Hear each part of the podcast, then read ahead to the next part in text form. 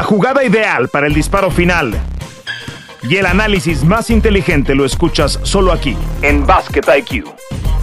Bienvenidos.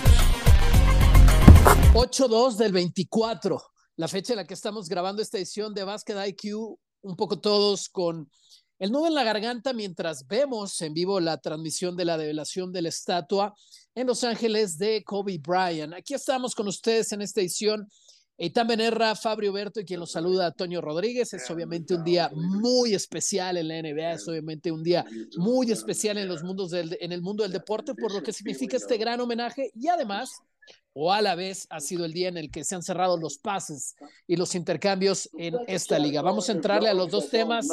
Fabri, ¿cómo estás? Me imagino que también estás eh, a la distancia siguiendo lo de Kobe. ¿Qué, qué emociones, ¿no? Como que nunca dejas de tener el corazón partido por algo así. No, no hay dudas. Bueno, un gusto estar, Toño y Tan, eh, toda la producción siempre, la paciencia para que encontremos el momento para poder hacerlo, así que agradecerles.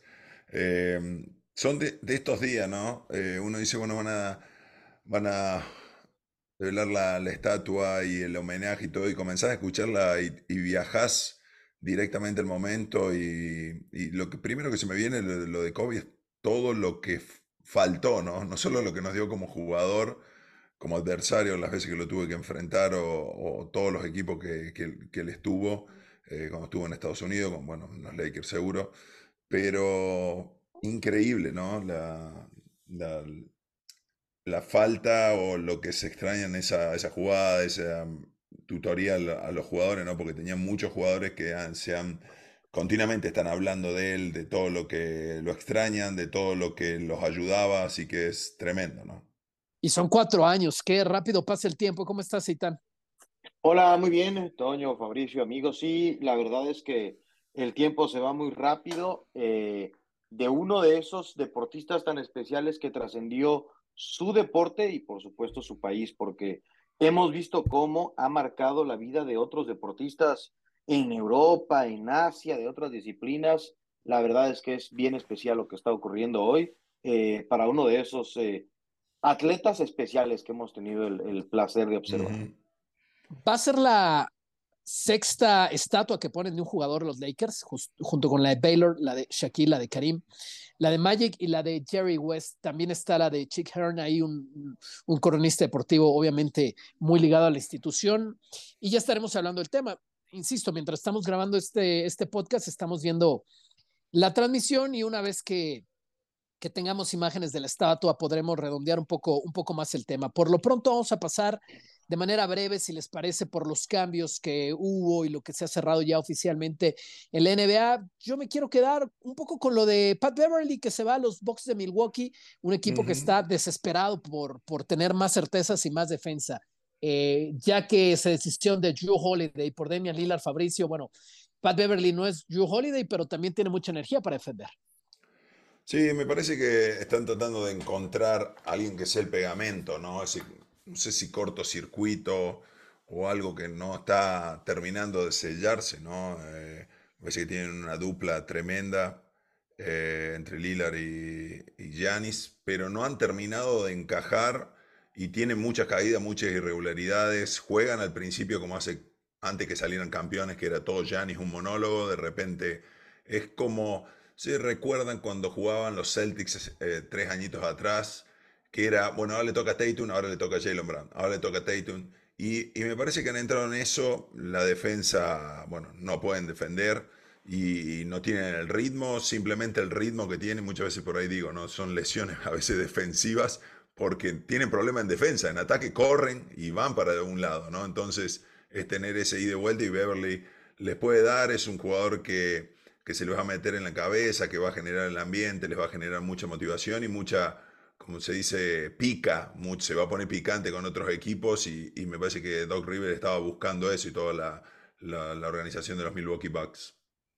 Tratando de tener una pieza defensiva importante. Al final del mm. día sabemos lo que, lo que significó eh, obviamente Drew Holiday para el campeonato. Eitan, no sé si quieras entrarle con este, alguno de los otros cambios. Hay mucho, creo, ninguno tan explosivo para comentar, pero, pero tú, tú con qué quieres entrarle este tema de los cambios. Eh, quizá con lo que no pasó de, John T. Murray, yo esperaba que sí buscaran eh, los Lakers, sobre todo algo, LeBron no se va a hacer más joven y la, conferencia es eh, competida. Me parece también que los cambios, extrañamente, no sé qué piensan ustedes, pues se dieron un poco antes, ¿no? Se adelantó la fecha de los cambios más importantes. Hoy creo que de los últimos años, pues fue, fue poco lo que vimos, eh, pero de nuevo a mí me hubiera gustado ver a los Lakers haciendo más porque eh, Kobe no se está, eh, Kobe, perdón, LeBron no se está haciendo más joven y creo que con lo que no han hecho hoy, eh, difícilmente veo que terminen eh, peleando por un campeonato. Wow, yo, yo estoy de acuerdo. ¿Tú, Fabri?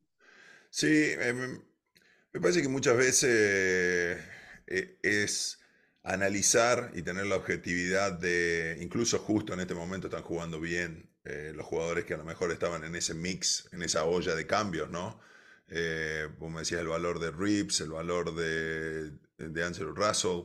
Eh, al lesionarse Vanderbilt, me parece que por ahí haber buscado conseguir algún defensor, hay que ver cuánto tiempo tiene todavía afuera, pero mucho más que digas, oh, esto me va a sacar, me va a hacer ver eh, el final del túnel con la luz y, tratar de tener una chance de, jugarle a un Denver, a unos Clippers. Eh, me parece que ahí hubiera estado el cambio. Al no haber eso en el mercado, y cuando recién lo mencionábamos, no, no hubo cambios, eh, para mí hay algo que los Knicks buscaron algo, que se llaman Ale Burks y a Bogdanovich. Parece que ahí buscaron tener un poquito algunas opciones más de defensa y de anotación.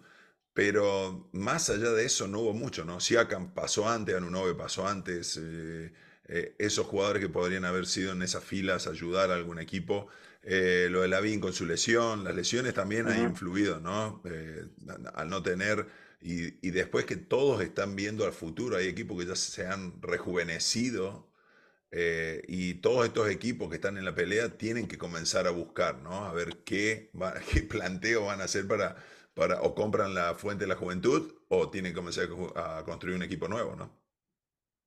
Y tan, me dio la impresión de que querías comentar algo ahorita con el Fabre. No, no, completamente de acuerdo. que lo de Lavín, que creo que también era un hombre que, que decíamos, se va a mover, seguro que se mueve, pero bueno, se lesionó y entonces ya, ya no hay sentido. Eh, y de nuevo ya lo mencionábamos, ¿no? Eh, quizá los cambios más importantes con Anonobi y con Siakam se dieron antes de que hoy se, se terminara la fecha para hacer cambios. Incluso yo diría lo de, lo de Damian Lillard, que llegó bueno, en el off-season y, termina siendo un cambio muy importante que marca esta temporada. James Harden lo podríamos meter en ese combo. Eh, Gordon Hayward, un jugador que ha tenido momentos muy altos en su carrera hace varias temporadas. Ya obviamente las lesiones no han ayudado, se van al Thunder. Si pegan esa Fabri, va a ser cuadrangular. Digo, con las lesiones nunca se sabe, pero para lo armado que está este equipo del Thunder, Gordon Hayward puede cubrir un rol con la segunda unidad trayendo buenos puntos a los juegos. Sí, y experiencia, ¿no? Un jugador que ha estado y ha tenido mucha presión. Me parece que ahí están tratando de buscar o sumarle un poquito de edad eh, al equipo. Un equipo que tiene en los próximos siete años, no sé si 20, 30 picks. Eh, entonces tienen, eh, de cierta manera, cambio o valor para darle a otros equipos. Em, está bien y muchas veces tenemos que ver, Toño, lo, todo lo que pasa cuando un, cuando un jugador a veces no... Son todos jugadores muy buenos, así no estamos hablando de megas estrellas y todo, pero llega un equipo y tiene otro rol y cobra, lo hemos visto con Batum, lo hemos visto con jugadores que decían, bueno, ya está, eh, mm, no sé si va a seguir jugando y de repente encajan en un equipo y comienzan a jugar muy bien, ¿no? Y eso me parece que ayuda muchísimo.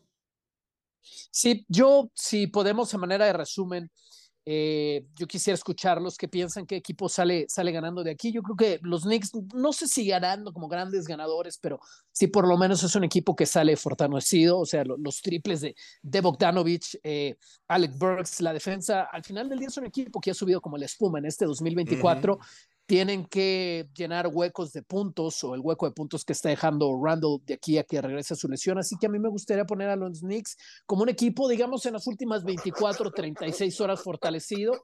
Y creo yo en el all around me ha gustado mucho, obviamente, eh, lo que ha hecho lo que ha hecho desde, desde ya hace un par de semanas con lo de Anunobi, pero no sé qué piensen ustedes, si hay algún ganador que vean. Yo, yo pienso que es eh, un equipo que se ha movido bien y ha sabido leer el mercado, ¿no? Y ha aprovechado.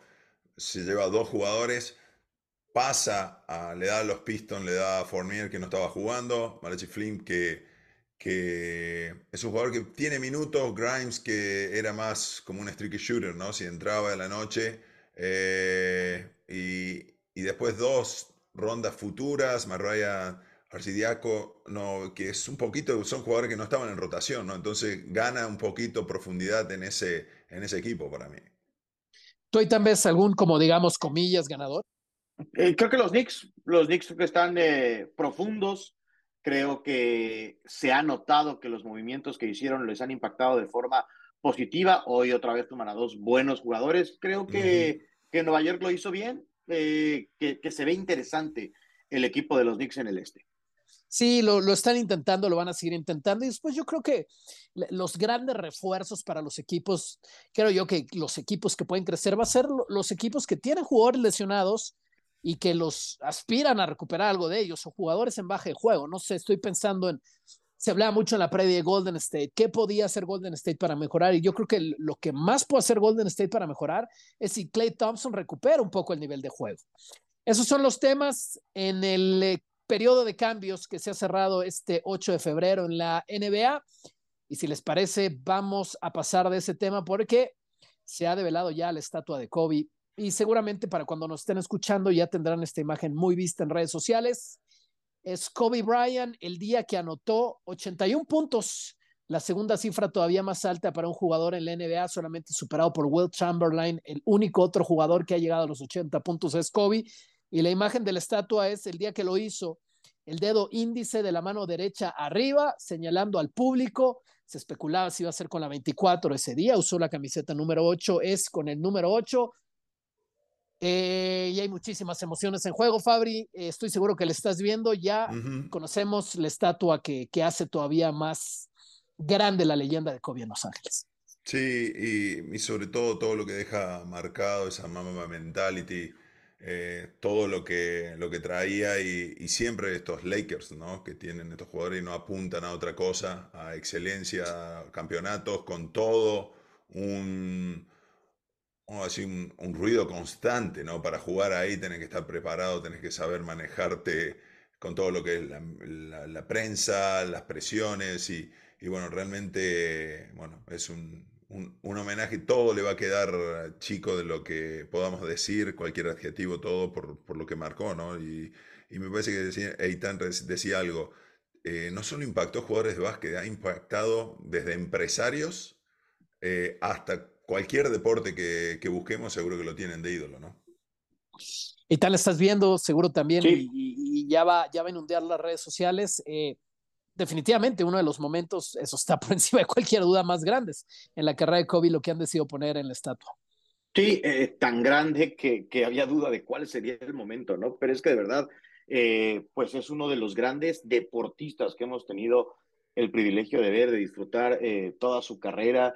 Creo que lo, lo, que se tenga que decir de Kobe lo habremos dicho, pero a mí me, ha sorprendido mucho cómo, a pesar de que pues no tiene un par de años, que ha dejado de ser jugador de, de básquetbol, sigue esta mentalidad, sobre todo inspirando, sigue siendo reconocido por eso, ¿no? ¿no? Nada más por ser un gran atleta, pues todos habremos visto a este o aquel gran atleta, sino su filosofía de exigencia, de llevar eh, tu capacidad al máximo, entrenamiento, de disciplina, como ha permeado, decía Fabricio también, pues sí, empresarios en, en otras disciplinas. Eso me parece fantástico porque no es algo que logren muchos eh, atletas en el, en el, planeta. Sí, para nada, esa, esa, esa mentalidad ha trascendido de todas, todas formas y a mí lo que más me, me enloquece, y, y ustedes dos me, me, van a, me van a entender bien porque también son padres de, de una niña, bueno, Kobe, uh -huh. por supuesto, lo, lo, fue, lo fue todo el tiempo, como él estaba apuntando al básquetbol femenil. A mí esa parte me enloquece. Kobe era un tipo tan adelantado siempre a la época en la que estaba viviendo, de la forma en la que emprendía, de la forma en la que entrenaba, de la forma en la que jugaba y de la forma en la que dedicaba su tiempo ya retirado al básquetbol femenil. Eso, eso me enloquece de la historia de Kobe Bryant. Ese día que anotó los 81 puntos fue el 22 de enero del 2006, el marcador 122-104 contra los Raptors, poniendo una nota altísima para la carrera de Kobe. Obviamente tuvo un combo de locura en una noche súper eficiente en tiros de dos, en tiros de tres, desde la línea de tiros libres, el box score de ese día de Kobe. Ahora lo vamos a revisar, pero fue, fue una locura. Y también eh, anuncia Vanessa ahora en la ceremonia que no solamente va a ser una estatua, que van a ser tres estatuas para Kobe. Entiendo por eh, reportes, no he ido al lugar, que en, el sitio donde se cayó un helicóptero hay de hecho una estatua de Kobe con Gigi y con su hija que también perdió la vida. Fabri, este, ¿Qué más? ¿Qué más? Ahora sí que salga de tu ronco pecho. Sí, em, lo que vos marcás, ¿no? un adelantado en, su visión, en todo lo que hacía con, su academia, con todo lo que generaba en el básquet femenino eh, y toda la, importancia. Me parece que muchas veces eh, cuando hablamos eh, de, de, todo ese apoyo, ¿no? Eso de estar presente, y él estaba presente con, con momentos, ¿no? que recién lo, mencionábamos, de, el último partido que termina con 60 puntos, los campeonatos, jugar con un dedo casi fracturado. Eh, para mí una de, las, de, estas cosas que, me ha tocado vivir compañeros que, tuvieron problemas en el tendón de Aquiles y, y todo esto, ir a tirar y salir caminando solo después de esa lesión es como eh, no puede ser, hay un truco en, la cámara, ¿no? Eh, lo hicieron con inteligencia artificial, esto no, no realmente esas cosas que, que hoy, y, creo que se extrañan, ¿no? Se extrañan en, el juego, se extrañan en todo eh, los mensajes que, que, iba dando y ves cualquier tipo de, de, entrevista y sigue impactando lo que te dice, ¿no? Eitan, Sí, y yo, por ejemplo, de esa lesión, ahora me vino a la mente que lo mencionaba Fabricio, ahora que se dio la temporada de fútbol americano, se lesionaron Rodgers, muy famoso, y dos días después eh, dijo que su inspiración de, de por qué se operó tan rápido fue Kobe Bryant, que sufrió la lesión y se operó tan rápido como fue posible para iniciar su rehabilitación y para retar a los tiempos eh, programados. Pues ese ese gen competitivo, ¿no? Ese demostrar que se puede, ese no seguir las reglas convencionales, porque pues no fue nunca un deportista convencional. Leí, no fue un ser humano convencional, definitivamente. Mm. Leí la nota eh, ayer de un, el médico, de hecho, el médico de los Lakers, eh, decía que después de esa lesión, eh, le ofrecieron a Kobe salir en silla de ruedas, obviamente para que no se agravara, todavía no había una resonancia que dijera con presión que se había roto el Aquiles, aunque todos lo sabían, y COVID, esto dicho por el médico, le dijo, no quiero una silla de ruedas porque yo no soy F, la palabra en inglés, en, este, en, la grosería en inglés, yo no soy F, Paul Pierce. A ese nivel era la mentalidad de Kobe, hasta cuando no tenía absolutamente nada que ver, él estaba compitiendo eh, de alguna manera con los demás. Y digo, si usted se lesiona, sí pida las muletas, sí pida la silla de ruedas, por favor. Pero pues ese fue, ese fue Kobe Bryant. Además, también lo que me parece súper nostálgico de, toda esta historia, pero hablemos de lo de la estatua eh, mientras estamos grabando este jueves 8 de febrero, es que Kobe en vida afortunadamente vio cómo le retiraban los dos números en todavía Staples Center en el equipo de los Lakers. Ese fue un gran homenaje que Kobe tuvo en vida. Después, por supuesto, la inducción al Salón de la Fama. Eso fue 2020, eh, si no estoy equivocado, él entra en esa generación. Y por supuesto su, su memorial en Los Ángeles, ¿no? Aquel cuando, cuando Michael Jordan eh, rompe en llanto, obviamente también con las palabras de Vanessa. Y para mí este con la estatua es de los homenajes oficiales, este es, es como el cierre de los grandes homenajes oficiales que va a tener Kobe. Va, va, a llevar muchísimos homenajes en el resto de la historia del básquetbol y cuando se cumplan 30 años y cuando se cumplan 50 años, pero de esos momentos icónicos, yo digo con cierta nostalgia que este va a ser el último de los grandes, icónicos homenajes a Kobe, por eso es una tarde tan especial. Sí, no, no hay dudas, no hay duda de eso y, también me parece algo de la fecha eh, de, que fue ahora en enero, no solo del accidente, sino eh, de, los 81 puntos. Los jugadores de, la camada que sigue, yo creo eh, han estado pensando, porque justo en esa fecha se han dado los 70, los 60, lo eh, increíble, ¿no? Y me parece que eso también es una motivación que, va, va, a quedar, eh, como ir a jugar al Madison, que todos estos jugadores iban y querían romper récord, ¿no? Porque desde Jordan, desde todos querían hacer algo y, realmente eso en el, queda bien eh, impregnado en cada jugador. Eitan, creo que podemos ir cerrando. ¿Alguna última idea? No, la verdad es que hemos dicho todo, simplemente recordar a este monstruo, por supuesto el básquetbol, pero del deporte. Creo que, que está claro que nos ha tocado de una u otra manera a todos los aficionados al deporte. ¿Tú, Fabri, algo para despedirte? ¿Algún recuerdo, quizás alguna anécdota? Eh, justo me preguntaron hace, un par de días, ¿no? Eh, tenía que grabar una mini columna y, y estábamos jugando a las finales de conferencia contra los Lakers y con Manu, eh, sí, Manu me dice, vas a cortar, me dice algo en, en castellano y de repente yo siento una voz que dice, miren que estoy entendiendo lo que dicen, ¿no? Y yo lo miro a Manu como digo, ¿quién está hablando? Como no, tenía en el radar y miro, estaba Kobe parado atrás y riéndose. Yo entiendo lo que están diciendo, ¿eh? no digan cosas que cambien la jugada, algo así. Y digo, wow, eh, tener ese, ese detalle, ¿no? Y, para mí era de estos jugadores que no había que hacer lo que se, que se pongan eh, tercos, ¿no? Porque si lo hacías enojar, ya solo dependía de él eh, si metía o, erraba esa, esa, esa, canasta que iba a tirar, no importaba si le hacías traps, si le hacías esto, si le ponías tres jugadores, pero si se enojaba estabas en un momento complicado. Sí, bueno, ustedes lo hicieron enojar, él después llega con la medalla de oro de la revancha, como se le conoce en Estados Unidos, porque ustedes le hicieron esa travesura, lo hicieron enojar. Y, ya no valía igual, ya no valía igual. y, se, y se fue Kobe como, como un doble campeón olímpico, un cinco veces ganador de la NBA, dos veces MVP de las finales, multiganador del MVP del juego de estrellas. Eh, estaba leyendo también de locura, doble dígito en nombramientos al All Defensive Team en la NBA, es decir, un tremendo monstruo defensivo, por supuesto, Kobe, ganador del Oscar por su cortometraje Dear Basketball, lo, tuvo todo, Kobe realmente es un ejemplo de inspiración para, para todos los que estamos enamorados de cualquier deporte y del deporte de básquetbol, obviamente. Así que bueno, es, es, una nota triste. Aquí estamos los tres con un nudo en la garganta. Eh, seguramente todos los que nos escuchan tendrán grandes recuerdos de Kobe Bryant y esperamos pronto cada uno de nosotros poder estar ahí, sentirnos cerca de él y estar en esa estatua que con toda la justicia del mundo han puesto en su honor.